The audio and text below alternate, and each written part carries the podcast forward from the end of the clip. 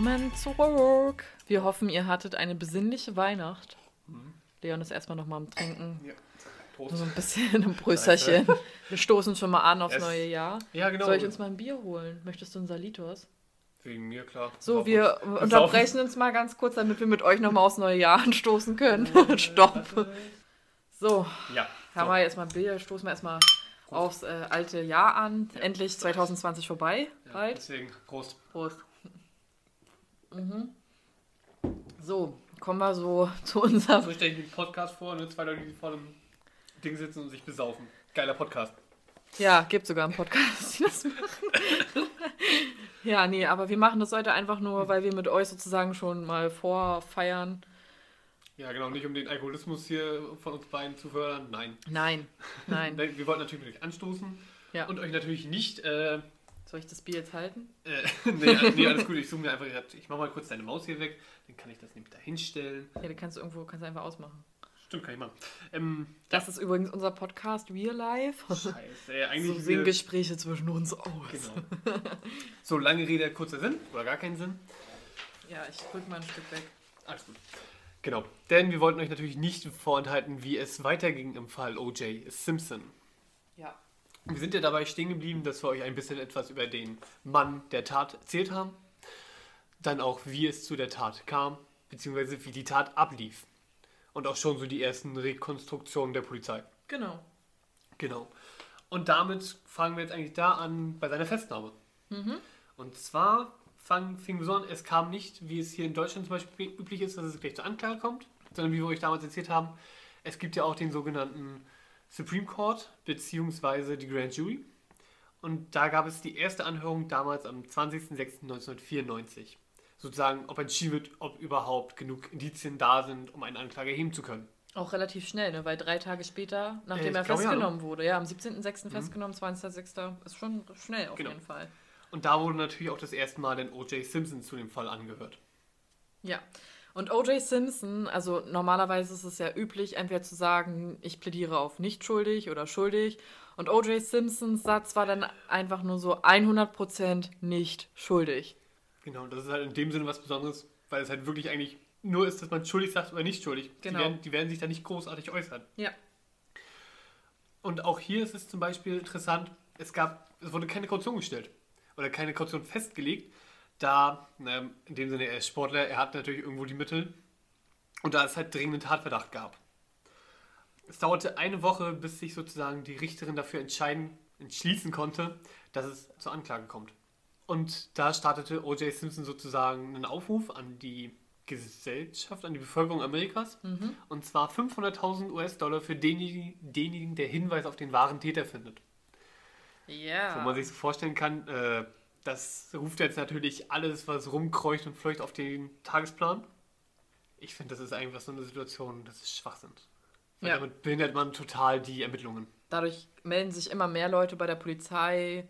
Aber es ist generell in dem Prozess oder in dem Fall auch, dass es so ein extremer Medienrummel und ein Medienaufkommen bei diesem Fall gibt, den ich so auch noch nicht bei einem anderen Fall, den wir jetzt mal behandelt haben, erlebt haben oder erlebt habe, dass es so extrem ist, wo wirklich so viele Zeugen auch zur Presse rennen. Und Mhm. das Problem ist halt, wenn ein Zeuge, egal ob Anklage oder Verteidigung, zur Presse rennt, der macht sich unglaubwürdig damit. Ja. Weil er sozusagen sich ja verkauft. Er verkauft ja seine Story damit. Man bekommt ja nun mal Geld dafür, Mhm. wenn man diese Story vor den Medien verkauft und, und auch noch das berichtet. Und das ist dann natürlich total Behinderung der Justiz und natürlich auch für OJ vielleicht einerseits gut und andererseits aber auch Ja, schlecht. Vor allem, ich finde, dadurch wird der ganze Prozess halt im Endeffekt einfach nur eine Farce. Mhm. Also, trotz allem, einen Monat später, also am 22.07., startete der, Prozess und zwar unter der Leitung des Richters Lance Ito. Ich sag mal, das ist halt wirklich der Richter, der den ganzen Prozess geführt hat. Und den hat man dazu sa- sozusagen genommen, das war ein Japaner. Und zwar, seine Vorfahren sind in Amerika eingewandert nach dem Zweiten Weltkrieg und wurden dort interniert. Also ich weiß nicht, ob das wirklich so mit Internierungslager oder so war. Auf jeden Fall hat man den sozusagen ausgewählt, weil der ist sensibilisiert auf Minderheiten. Was allerdings im Endeffekt, man hat erst gesagt, okay, Der ist sensibel in dem Fall. Allerdings wurde er im Endeffekt kritisiert wegen seiner laschen Prozessführung. Ja, genau, er hat es halt zu viel durchgehen ja. lassen. Also das wurde dann halt auch gesagt. Und dann muss man auch noch sagen, eigentlich die Tat fand in Santa Monica statt und die Verhandlung wurde nach LA verlegt. Und das finde ich, da kann man wieder zum Beispiel Parallelen ziehen zu einem Fall, den wir ziemlich zum Anfang hatten, und zwar ja. Sam Shepard. Ja. Nämlich, man sagte, theoretisch hätte es ja da, in Santa Monica hätte man verhandeln müssen. Allerdings aufgrund des großen Medienrummels, aus Sicherheitsbedenken und wegen Erdbebenschäden an dem Gerichtsgebäude von Santa Monica äh, hat man gesagt, man kann da nicht verhandeln.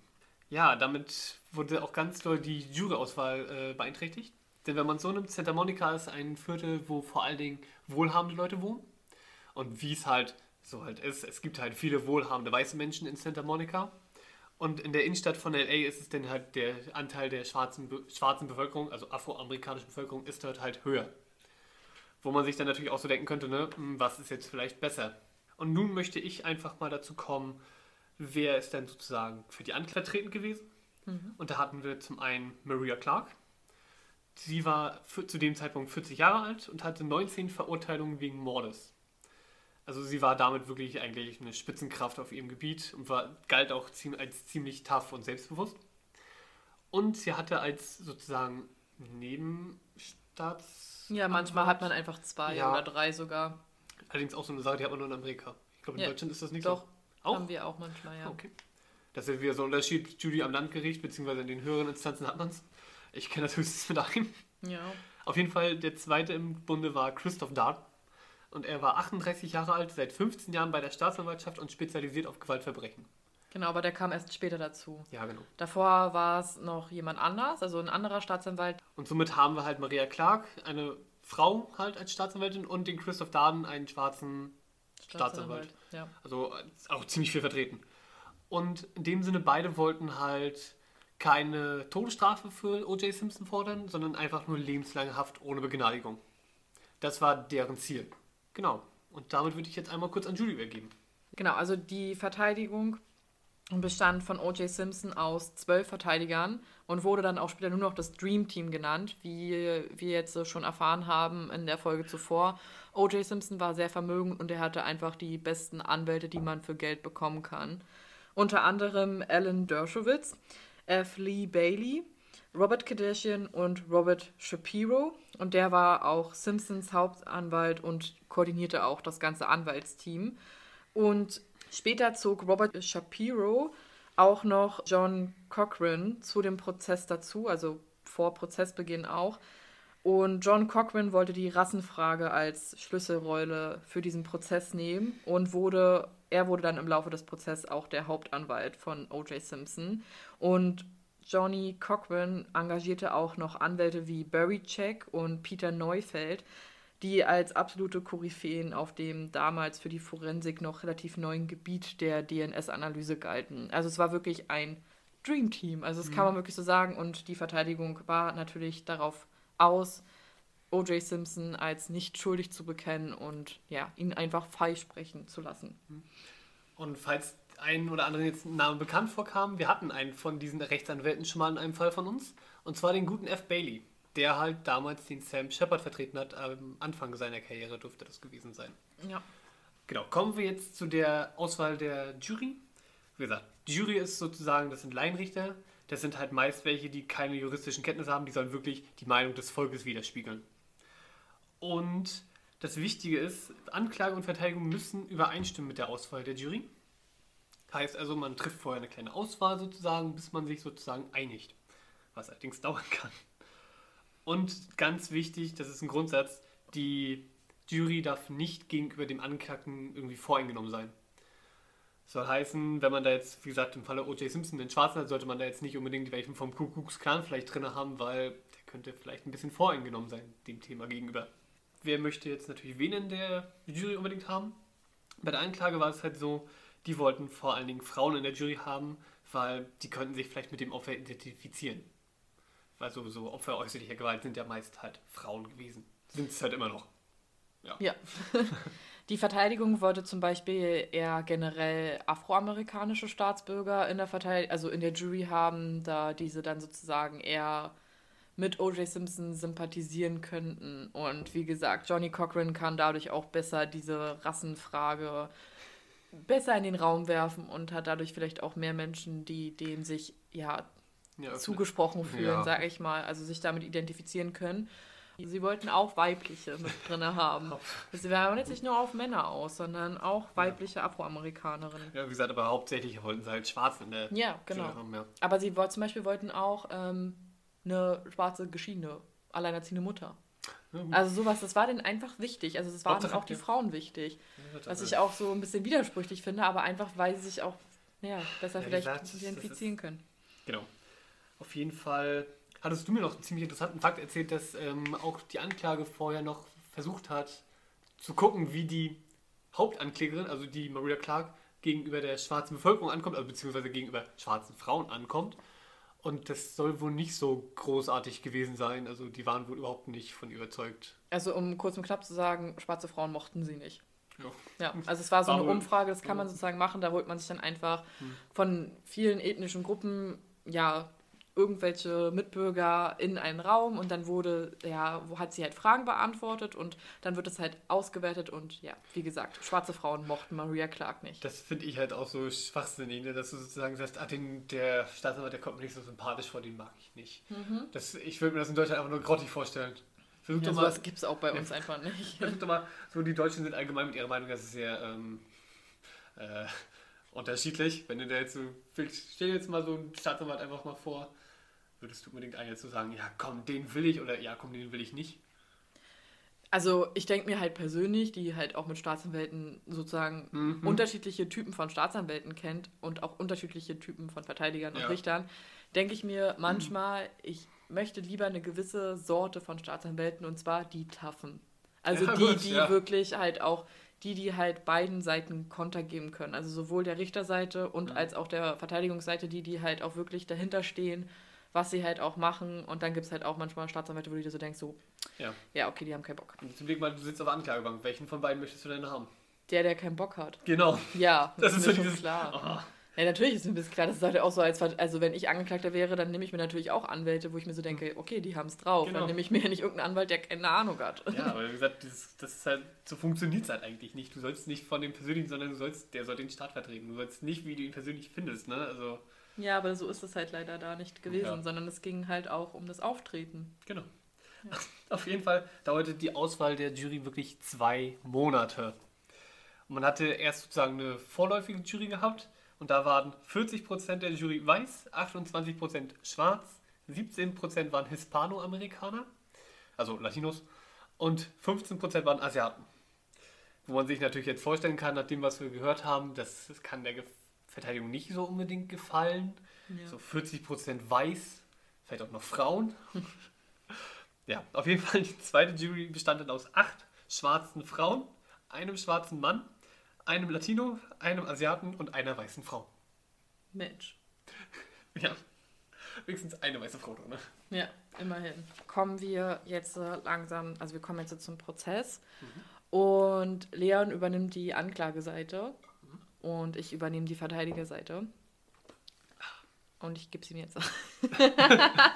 Geil. Gib ihm. Dann fange ich jetzt mal an. Am besten mit der Anklage, ne? Ja. Das Problem an dem ganzen Fall ist, dass man halt keine direkte Beweise hat, die seine Schuld bewiesen haben. Also im Endeffekt, das ist, glaube ich, der größte Indizienprozess, den es gab, gibt, wie auch immer.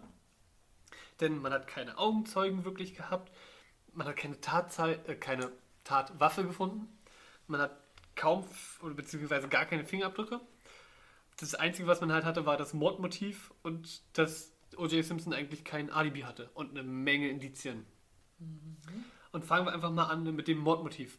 Warum hätte O.J. Simpson seine Frau töten wollen, seine Ex-Frau töten wollen?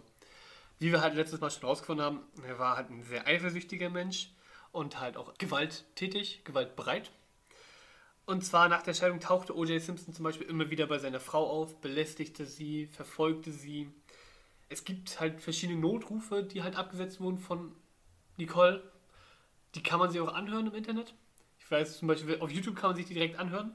Äh, wir wissen jetzt nicht, wie es halt mit dem Datenschutz ist, ob man die jetzt hier abspielen kann, beziehungsweise wir machen es halt einfach nicht. Also wenn ihr es machen möchtet, hört es euch an. Ich habe mir wirklich auf Vorbereitung mal so ein, zwei angehört. Man hört wirklich raus, dass sie richtig panisch ist am Telefon. Ja. Beziehungsweise am Tatabend war es sogar so, dass die beiden bei einer Aufführung ihrer Tochter waren. Und dort hat er sich sozusagen lautstark beschwert, dass er kaum Zeit mit seiner Tochter verbringen darf. Was man natürlich als Vater sozusagen verstehen kann, darf sein Kind nicht sehen. Des Weiteren machte auch kurz vorher seine Freundin mit ihm Schluss. Was natürlich dann vielleicht auch wieder so ein vielleicht Punkt ist, hm, man ist ein bisschen gereizt, das ist vielleicht nicht so gut. Beziehungsweise er hat wohl auch versucht anzurufen und die ging gar nicht mehr ran, also die hat ihn komplett blockiert sozusagen. Und im Endeffekt, er hat sich halt nie mit der Scheidung abgefunden, er war sehr besitzergreifend und ja, man könnte jetzt natürlich meinen, er wollte es endgültig beenden. Wenn er es nicht haben kann, soll sie keiner haben. Die Verteidiger haben sich natürlich auch das angehört, okay, was ist hier das Motiv, ist natürlich aus der Seite der Verteidigung einfach ein Witz. Und zwar war O.J. Simpson am Tattag keineswegs eifersüchtig oder frustriert. Die körperliche Gewalt lag lange zurück. Der letzte Fall war 1989. Wir haben jetzt 1994, also fünf Jahre her. Und Nicole wollte die Versöhnung mit OJ. Und das belegte auch ein Brief aus dem Jahr 1993 von Nicole an OJ, in dem sie ihm auch schrieb, dass sie ihn immer noch liebe und für immer mit ihm zusammenbleiben wollte. Also wir wollten auch wieder mit ihm zusammenkommen. Und OJ war nämlich nicht mit seiner Freundin getrennt, sondern die war nämlich glücklich und sie war die ganze Zeit an seiner Seite. Und auch beim Prozess. Ich, zu sagen. Ich finde es so schön, ja, die Gewalttaten liegen ja schon so lange zurück, fünf Jahre. Ist egal, er hat sie geschlagen. Also ich nehme meine Verteidigung hier sehr ernst. Ja, es ist fünf Jahre her. Es ich merke schon, ja. Wenn Nicole OJ zurückhaben möchte und ihn für immer noch liebt, warum hat er denn einen Grund? Er war glücklich mit einer anderen Frau vergeben. Ja, das nächste Argument ist nämlich, er hatte kein Alibi für diese Tatzeitpunkt. Mhm. Wie wir halt festgestellt haben, die Tat begann um, war 22.15 Uhr an dem Abend. Ja, aufgrund von Zeugenaussagen und dass äh, zu einer gewissen Uhrzeit auch der Goldman das Lokal verließ, kam man halt so darauf zurück, ja, die Tat müsste zwischen 21 Uhr und 23 Uhr gewesen sein. Hm, merkwürdig ist, der O.J. Simpson hatte zwar vor 21 Uhr ein Alibi und nach um, nach um 11 ein Alibi, aber in der Zeit dazwischen nicht. Und wenn, das war halt auch so durch den Mitbewohner und den Chauffeur. Gut, der eine ist sein Freund, der andere ist, wird von ihm bezahlt. Warum sollten die gegen ihn aussagen, ne? Also. Er gab an, sich in seinem Haus befunden zu haben und Vorbereitungen auf seinen Flug. Beziehungsweise, du hast ja letztes Mal sogar gesagt, er hat zu Hause Golf gespielt. Um 21 Uhr. Ne, glaube ich eher weniger bei. Flutlicht. Flutlicht zu Hause. Aber Einwand Flutlicht. Ja. Wir brauchen noch einen dritten für einen Richter. Der Hase ich merke gerade schon, der, der Hase ist unparteiisch. also im Endeffekt, er hatte sozusagen 75 Minuten Zeit eigentlich für die Fahrt. Äh, für die Tat. Und allein für die Fahrt hin und zurück hätte er maximal 10 Minuten gebraucht. Damit hat er immer noch eine Stunde Zeit. Das reicht aus, um zwei Menschen zu töten. Und man muss sogar sagen, die Polizisten haben gefilmt, die Fahrt. Das wurde sogar als Beweisvideo genommen. Und dann gab es natürlich auch noch Zeugen der Verteidigung, die angegeben haben, ja, sie haben einen weißen Jeep dort gesehen, beziehungsweise einen weißen Bronco. Und das war ein Zeuge der Verteidigung, der das sagte. Und der hatte verdunkelte Scheiben. Da, genauso wie das Auto, das Auto von O.J. Simpson. Ziemlich großer Zufall, würde ich meinen. Einwand, L. Collings, Freund von O.J. Simpson, genau dasselbe Modell. Ja, was Nur mal so, was, es gibt ja nicht nur ein Ford Bronco auf der Welt. Ja, aber hallo, das ist schon ein ziemlich teures Auto. Noch mehr gewesen. Einwände, beende doch mal. Nein, mache ich nicht. Außerdem war es halt so, dass ein junger Mann um 22.40 Uhr dann halt auf einmal jemanden ganz häufig Hey, hey, hey schrien hörte und auf einmal fing er an, eine Frau zu kreischen. Und dieses Hey, hey wirkte schon so, als würde er den Mann kennen. Woher soll denn Ronald Goldman O.J. Simpson kennen? Die werden bestimmt auch öfters in dem Lokal gegessen haben. Die Verteidigung hat natürlich auch ein bisschen was zu sagen. Erstens zum Alibi und zu der zeitlichen Abfolge. Und zwar hätte sich der Mord auch 30 Minuten später oder früher ereignen können. Das ist ja nicht bewiesen. Selbst denn auch die Forensik, dazu kommen wir vielleicht später nochmal, wenn das die Anklage aufführt, konnte keinen genauen Tatzeitpunkt festlegen. Denn hätte der Mord 30 Minuten früher stattgefuffen, hätte O.J. Simpson ein Alibi gehabt. Er hatte nur kein Alibi zwischen 21.40 Uhr und 22.40 Uhr. Was wartest du jetzt für eine genaue Uhrzeit? So, äh, ist ja nicht so, dass er eine Uhr getragen hat und nicht stehen geblieben ist. Ist mir egal. Aber hätte der Mord auch 30 Minuten später erfolgt, hätte wäre O.J. Simpson auch als Täter sozusagen ausgeschieden. Wie gesagt, das eine ist sein Freund und das andere ist sein Chauffeur. Das ist wenig glaubhaft. Okay, dann kommt es eine Reihe von Zeugen aus Nicoles Nachbarschaft. Und zwar auch zwei Zeugen über, haben übereinstimmend berichtet, dass sie gegen 22.25 Uhr an den Haus vorbeigelaufen sind und kein Hundegebell gehört haben und keine sichtbaren Blutspuren gesehen haben. Was, was ihr dann vielleicht auch auf den Bildern sehen werdet, die hätte man nicht übersehen können. 22.45 Uhr hat nämlich, äh, 22.25 hat nämlich OJ mit seinem Fahrer an der Gegensprechanlage an seinem Haus gesprochen. Das heißt, er hätte die Tat zu dem Zeitpunkt nicht begehen können. Er hat, er, hat er auch nicht zu dem Zeitpunkt begangen, er hat sie danach. Ja, aber es hätte ja auch schon 30 gezogen. Minuten früher oder später begonnen und dann hätte er es nicht geschafft. Ja. So, Ronald Goldman fuhr nämlich um 21.40 Uhr vom Restaurant zu sich in die Wohnung, um sich dort umzuziehen. Laut der Anklage, die gehen die davon aus, dass er nur eine kurze Verweildauer in seiner eigenen Wohnung hatte. Dies ist nicht belegt. Es Er gibt keinen ist- Beleg er dafür, dass Mann, er. Was soll er sich da lange umziehen? Aber es gibt doch trotzdem keinen Beleg dafür, dass er länger in seiner, dass er nicht vielleicht auch länger in seiner Wohnung verweilt hat. Deswegen ist der Tatzeitpunkt für uns als Verteidigung sehr wichtig. Du, dann kommen wir jetzt mal auf den Punkt der Forensik, was Judy schon angesprochen hat. Und zwar haben wir zum einen die ganzen Notrufe wegen häuslicher Gewalt. Da gibt es sogar Notrufe, auf denen der zu hören ist, wie er im Hintergrund lautstark brüllt. Ja, das ist vier Jahre, fünf Jahre her. Also Ja und? Des Weiteren, wie gesagt, sie wurde misshandelt. Sie hatte blaue Flecken, offene Wunden und sogar, sogar Würgemale im, im Hals. Das ist soweit, ja, egal ob es fünf Jahre her ist, ich glaube, so schnell ändert man sich nicht. Außerdem, wie gesagt, es gibt zwei Mitschnitte, wo er wirklich lautstark im Hintergrund zu hören ist. Lautstark schreien. Und das kam immer wieder vor, nicht nur fünf Hat Jahre aber hat das irgendwas mit dem Fall zu tun? Wir bleiben bitte jetzt beim Fall. ist mir doch egal. Des Weiteren hatte O.J. Simpson halt ein großes Aggressionspotenzial. Denn es gibt zum Beispiel Berichte von 1985, da hat er mit einem Baseballschläger auf einen Ford Bentley eingeschlagen. Nee, auf einen Bentley, nicht Ford Bentley, auf einen Bentley eingeschlagen. Und da saß eine weinende Frau auf dem Auto, die man halt nicht mehr identifizieren konnte. Beziehungsweise ließ sich nicht identifizieren. Aber trotzdem, wer schlägt da bitte schön auf ein so teures Auto mit einem Baseballschläger ein? Das ist neun Jahre her. Na und, das ist wie gesagt trotzdem. Und außerdem berichtete die Schwester von ähm, Nicole, dass er sie damals, als sie sich kennenlernten, schon zei zu zeigen gab, dass sie ihm gehörte. Er griff ihr praktisch in den Schritt und sagte, er sei ihr Eigentum. Nee, sie sei sein Eigentum. und als sie ihn darauf zu Hause angesprochen haben, wurde er wütend und warf sie beide gewaltsam aus dem Haus. Ja. Und es gab ein handgeschriebenes Testament von Nicole. Sie war zu dem Zeitpunkt 30 Jahre alt. Welche Person, die du kennst, hat in dem Alter ein Testament geschrieben? Und sie hatte außerdem Briefe, wo sich OJ gegenüber ihr entschuldigt. Nicht umgekehrt.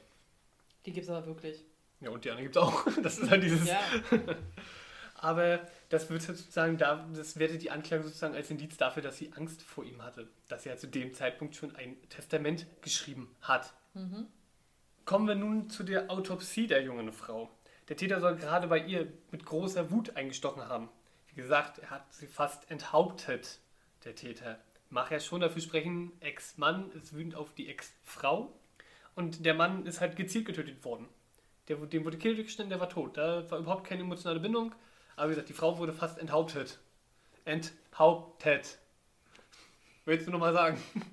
Ich nehme es zur Kenntnis, danke. Ja, gut. Wie gesagt, der Kampf mit dem Mann hat vielleicht maximal eine Minute gedauert, weil nur, der war jetzt nicht wirklich groß und schwer. Ist halt so.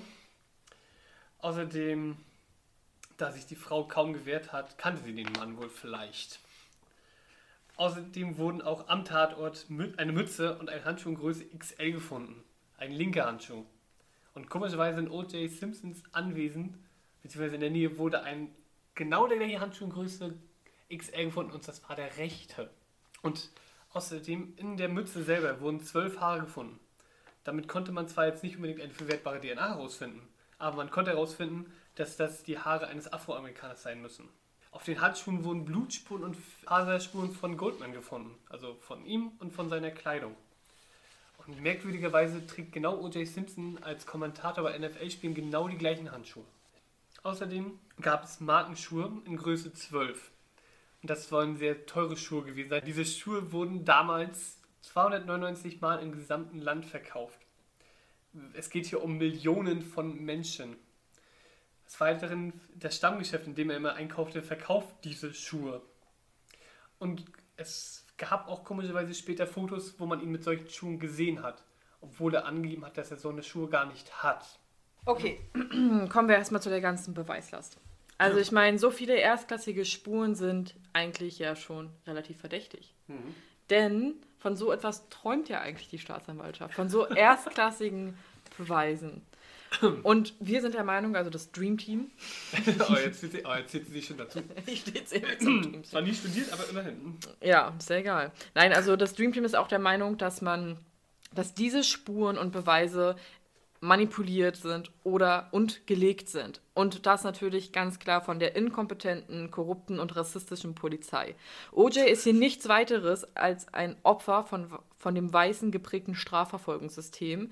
Und er ist nur hier letztendlich, weil er schwarz ist und nicht, weil er schuldig ist. Die Erinnerung an Rodney King ist hier wohl sehr präsent. 1991 wurde Rodney King von vier weißen Polizisten wie von Sinnen vor laufender Kamera verprügelt. Und das nur, weil er eine Geschwindigkeitsübertretung begangen hatte. Die Polizisten wurden im Nachgang freigesprochen.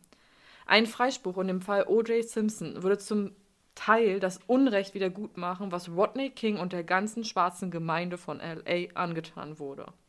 Und kommen wir mal ganz kurz auch zu den Polizisten, und zwar Mark Furman. Mark Furman war in der Tatnacht bei dem Anwesen von Nicole Brown und O.J. Simpson als ermittelnder Beamter. Er hat als erster die Blutspuren am Ford Bronco, also an dem Auto von O.J. Simpson, entdeckt. Er hatte als erster den rechten Handschuh in Simpsons Garten gefunden. Ich würde sagen, das ist ein sehr fähiger Beamter gewesen.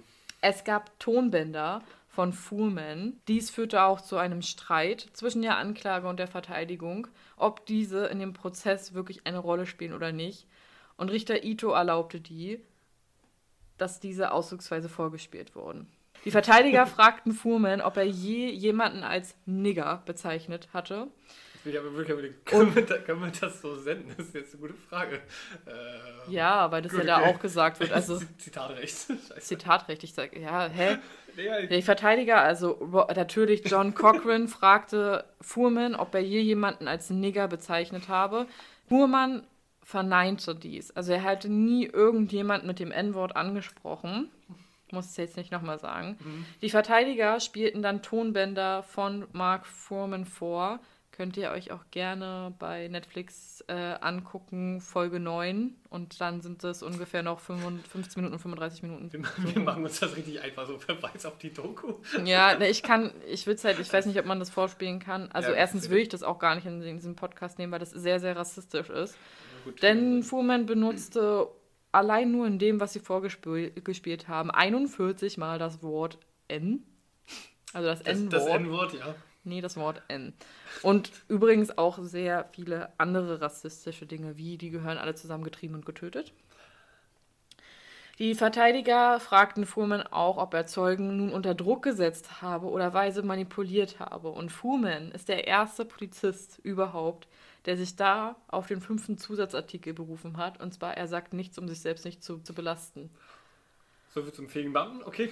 Damit war's das. Damit sprachen die Verteidiger auch folgendes aus. Fuhrmann habe den rechten Handschuh bei OJ platziert, um diesen Mann wegen der Hautfarbe und seiner gemischtrassigen Beziehung schwer zu belasten. Fuhrmann sagte nämlich auch in den Tonbändern aus, dass er jeden, der eine gemischtrassige Beziehung hätte, anhalten würde. Und wenn er keinen Grund dafür hat, die anzuhalten, dann erfindet er halt dem einen.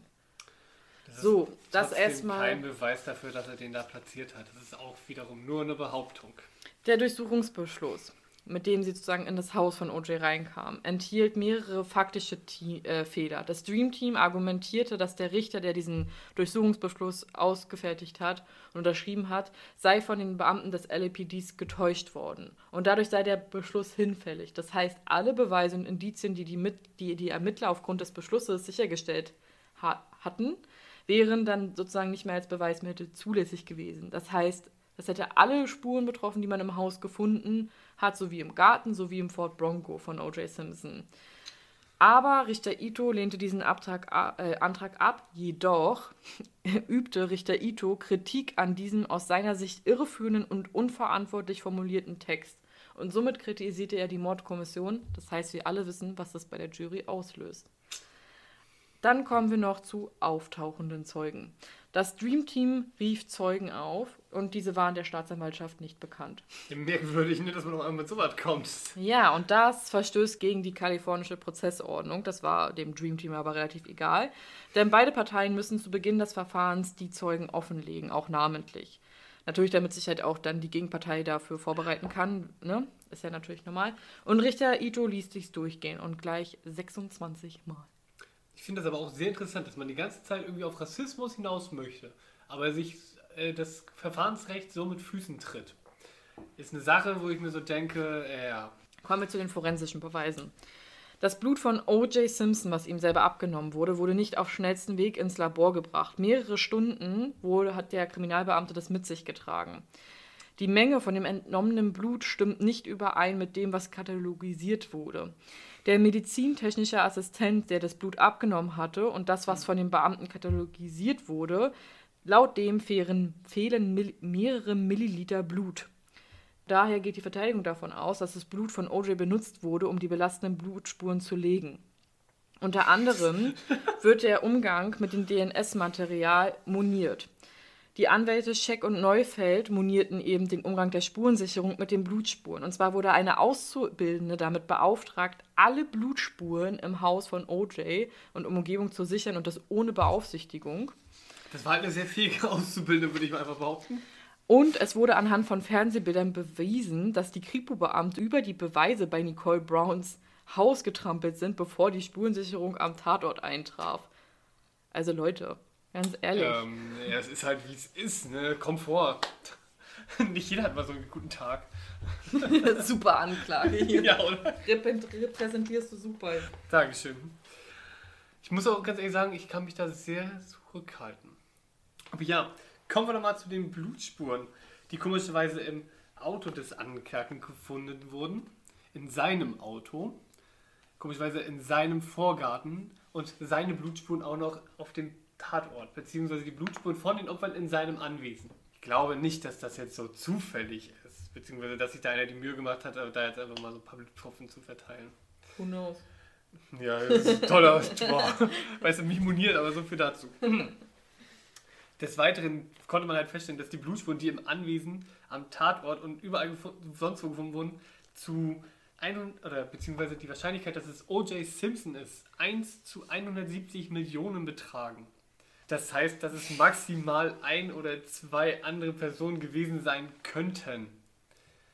Die waren dann zufällig auch Afroamerikaner, kannten zufälligerweise Nicole Simpson und hatten zudem Nicole Brown, Entschuldigung, hatten zu dem Zeitpunkt kein Alibi und ein dringendes Tatmotiv. Des Weiteren ähm, wurden Schnittverletzungen an der Hand von O.J. Simpson gefunden. Und zwar, die wurden gefunden an seiner linken Hand. Und zwar Schnittwunden, tiefe Schnittwunden und ein geprellter Mittelfinger. Komischerweise an der Hand, wo der Handschuh gefunden wurde, der am Tatort gefunden wurde. Und wie zum Beispiel auch ein Staatsanwalt bzw. ein Prozessbeobachter herausgefunden hat, was passiert bei Erwachsenen eher weniger, dass die tiefe Schnittwunden haben und nicht wissen, wo sie herkommen. Also wo sollen die denn bitte schon herkommen, weil er sich nicht wirklich da mit dem Messer geschnitten hat und sich den Finger geprellt hat, als er sich mit Goldman geprügelt hat. Okay. Und nein, und zwar hat O.J. Simpson das folgendermaßen erklärt. Leon geht jetzt nämlich auch langsam seine Rolle auf, muss ich mal ein bisschen stoppen. Ist. Und zwar hat O.J. Simpson das so erklärt, warum diese Sachen, also warum diese Schnittverletzungen und dieser geprellte Mittelfinger bei ihm ja, also wie der auftrat, und zwar in Chicago, also als er in einem Hotel mhm. war, ist ihm ein Glas irgendwie anscheinend zerbrochen und man ist ihm auch nachgegangen und es stimmt auch, man hat halt wirklich Blutspuren in dem Hotel gefunden, also in dem Waschbecken. Kann er auch da verteilt haben. Und warum prellt man sich einen Mittelfinger, wenn man ein Glas Wasser aufhebt? Vielleicht war man wütend und hat irgendwo auch gegengeschlagen. so auf den nicht. Tisch? Oder? Also Dafür habe ich jetzt... Äh, beziehungsweise eine tiefe, dazu sage ich nichts. Beziehungsweise eine tiefe Schnittwunde von einem Glas. Also muss er sich ja wirklich mit geritzt haben, der praktisch. Ja, das weiß ich nicht. Das war ja hier. Nee, nee, die Schnittwunde, die war ja außen. Ja, aber trotzdem, wenn ein Glas runterfällt, du fasst ja nicht direkt in die Scherben rein. Man weiß ja nicht, wie das passiert ist. Ich weiß es doch auch nicht. Es wurde da nur gefunden. Ja, wie gesagt, ich, halte das, trotzdem für, ich halte das trotzdem für sehr unglaubwürdig. Ja, ist okay. Ja. Okay, kommen wir zu den Handschuhen. Und zwar hat nämlich die Anklage gesagt, dass, äh, also wurde, die Anklage hat darum gebeten, dass OJ diesen Handschuh anzieht. Und OJ hat versucht, diese Handschuhe anzuziehen, jedoch waren die ihm zu klein und das mehrere Nummern auch gleich zu klein. Ah, da hat aber die Anklage auch ein Argument für ja, warum. es ist halt so, dass der Handschuh natürlich auch transportiert wird und dass natürlich dann auch sich der zusammenziehen kann durch falsche Lagerung oder ähnliches. Es kann natürlich sein, dass der natürlich dadurch zusammenschrumpft. Ja. Also das sind, wie gesagt, das war ein Handschuh in Größe XL. Ich glaube nicht, dass O.J. Simpson eine Hand hat, die, weiß ich, noch weitaus größer gewesen ist. Das wird schon sein Handschuh gewesen sein. Nur wie gesagt, ungünstig transportiert worden, ungünstig gelagert worden, zieht sich zusammen. Leder zieht sich bei Kälte allgemein zusammen. Und dann passt es zufällig nicht mehr. Genau. Aber es ist merkwürdig, dass, wie gesagt, der eine Handschuh da gefunden wurde und der andere, wo man auch gesehen hat, dass sie ihm gehörten, bei, bei verschiedenen Spielen, wo er als Kommentator gewirkt hat, er genau die gleichen Handschuhe anhatte und der rechte bei ihm am Anwesen gefunden wurde. Hm. Zufall? Ich glaube nicht. Also letztendlich sind das alles die, sage ich mal, Argumente von der Verteidigung und von der Anklage, die halt aufgeführt wurden. Die ja. Anklage hat dann letztendlich immer noch auf ähm, Verurteilung wegen zweifachen Mordes plädiert. Genau. Zu lebenslanger Freiheitsstrafe ohne Begnadigung.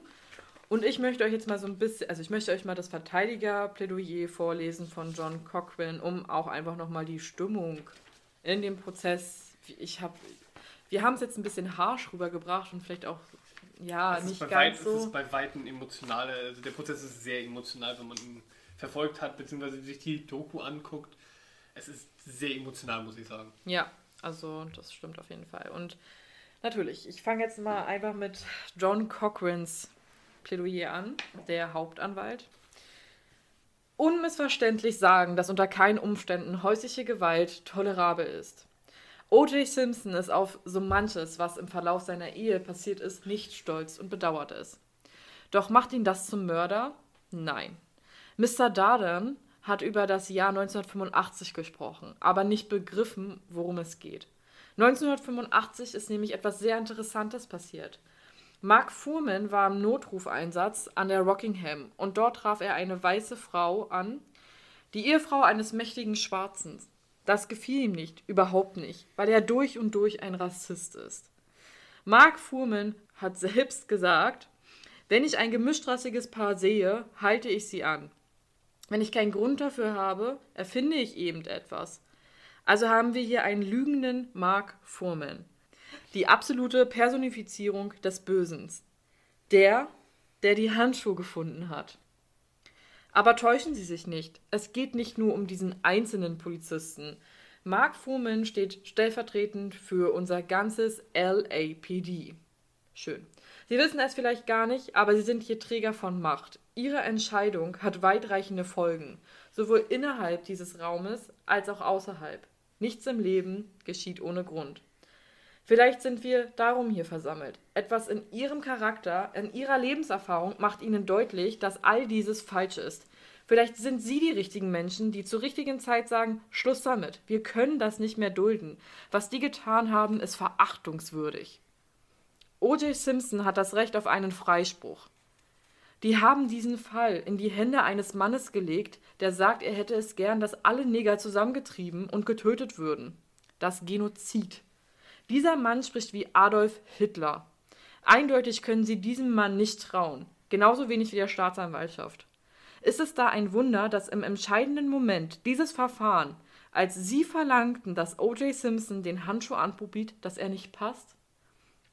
Er konnte nicht passen, weil er ihm nicht gehört. Und wenn Sie diesem Trauerspiel kein Ende machen, wer dann? Übermitteln Sie ihnen eine Botschaft. Lassen Sie sie wissen, dass ihr Urteil weit über diesen Raum hinaus wirken, Wirkung haben wird. Meine Damen und Herren, bedenken Sie diese Worte. Ist der Handschuh zu klein, muss Freispruch es sein.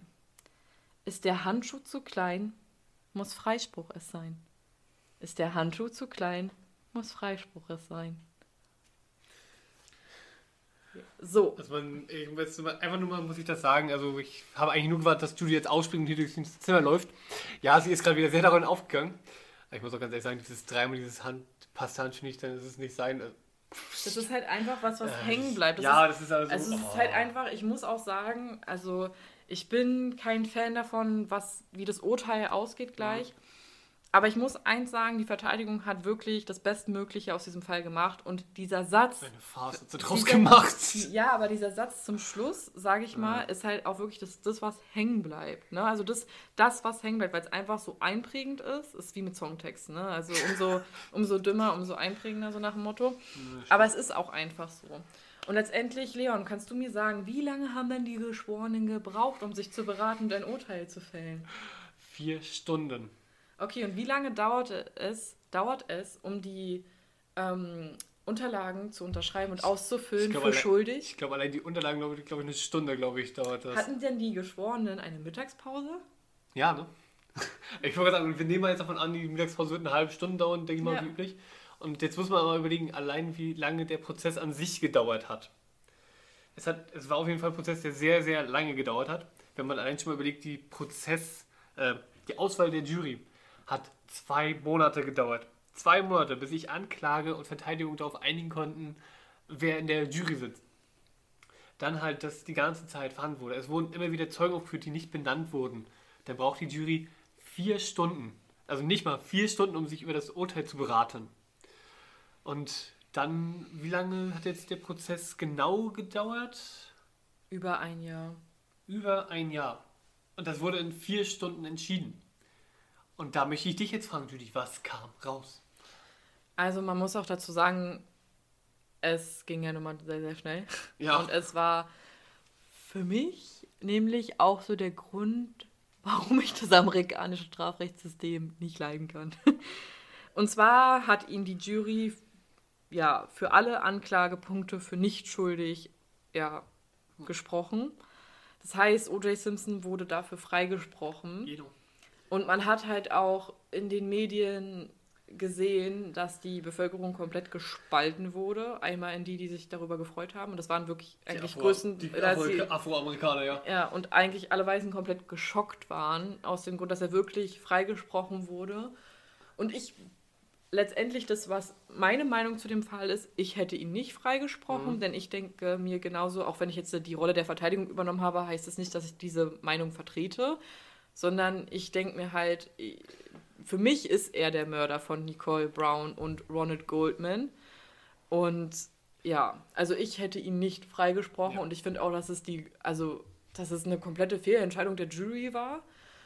Was ich auch noch relativ interessant war, aber, dass er dann in dem Zivilprozess für schuldig gesprochen wurde und zu Ja. einer Zahlung von 3, nee, 33,5 Millionen US-Dollar sozusagen als Entschädigung Merkwürdig. Gesprochen wurde. Also es ist schon, es gibt's ja, also das ist schon Ja. komisch. Die sind auf jeden Fall beide, also ich bin auch der Meinung, auf jeden Fall, er muss es gewesen sein, denn auch wenn wir jetzt diesen rassistischen Polizisten haben, es sind viel zu viele Zufälle, als dass es wirklich nur blanker Zufall ist, dass anscheinend ein Afroamerikaner da war, der, Red ruhig weiter. der auf einmal sich denkt, komm, wir töten, ich töte diese Frau und diesen Mann. Also für einen Raubüberfall, das macht mich nervös. äh, es ist einfach zu zufällig gewesen. Aber wie Judy schon meinte, dieses, äh, wie man gesehen hat, wer sich darüber gefreut hat, wer war enttäuscht von dem ganzen Fall. Ich finde im Endeffekt, es war kein Gerichts- kein, Geri- kein Verfahren mehr, es war einfach nur noch ein Schauspiel über Rassismus. Gut, jetzt, wo wir da stehen geblieben sind. Äh, ich finde das auch schön, jetzt fange ich damit wieder an. Nun möchten wir natürlich auch wissen, wie geht es O.J. Simpson heute? Denn wie wir wissen, er lebt noch. Und da habe ich mich dann nochmal wieder ein bisschen dazu beschäftigt, da ich ja auch im ersten Fall sozusagen die Biografie so ein bisschen bearbeitet habe. Im ersten Teil. Was habe ich gerade gesagt? Fall. Wie auch immer. genau.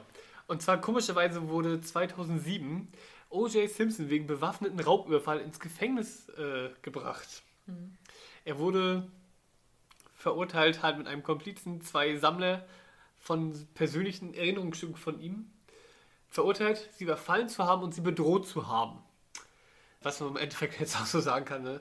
spricht schon für, dafür, dass er vielleicht doch Nicole getötet hat.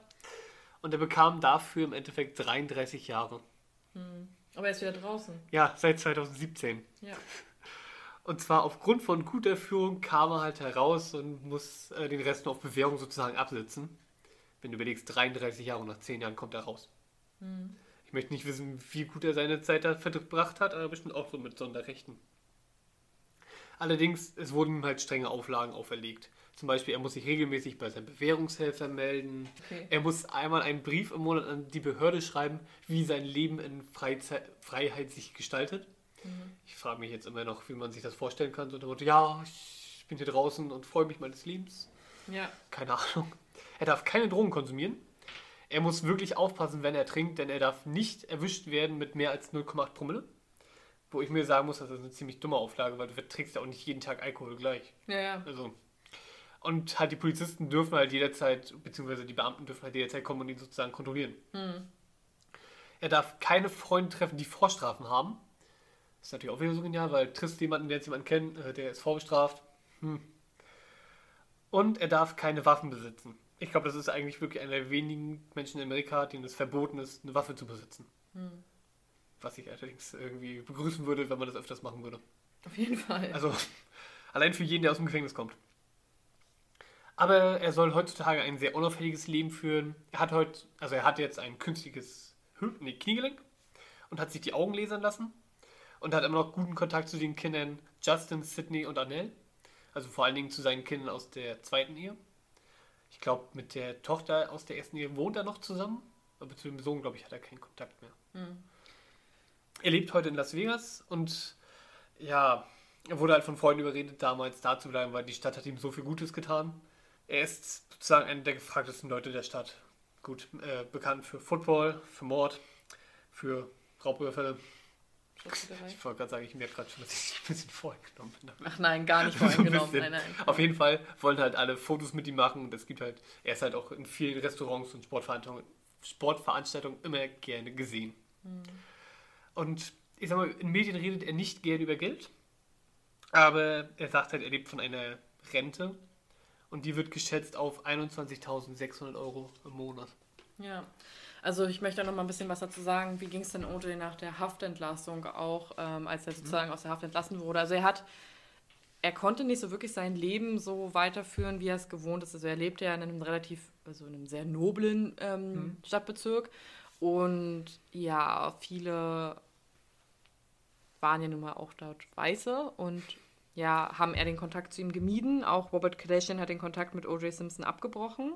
Ich glaube, die ganze Kardashian-Familie an sich Die, von die, ihm, ne? die Frau, also eh davor schon, also die hat halt schon während des Prozesses, hat sich sozusagen die Frau von Robert Kardashian sozusagen dem entzogen. Also sie hat dann halt auch gesagt, ja, ich möchte nicht mehr, dass du ins Haus reinkommst, weil du vertrittst halt einen Mörder. Also sie hat halt auch schon relativ schnell da ihre Meinung gehabt. Nee, ich wollte gerade sagen, das Stigma bleibt, ne? Das Ja. du, glaube ich, auch nicht wieder los. Außer Nee. du bist halt ein Footballstar. Ja, aber Robert Kardashian hat dann auch den Kontakt abgebrochen und ja, also er soll auch für sein Anwaltsteam über 10 Millionen US-Dollar ausgegeben haben. Hm, Dreamteam halt, ne?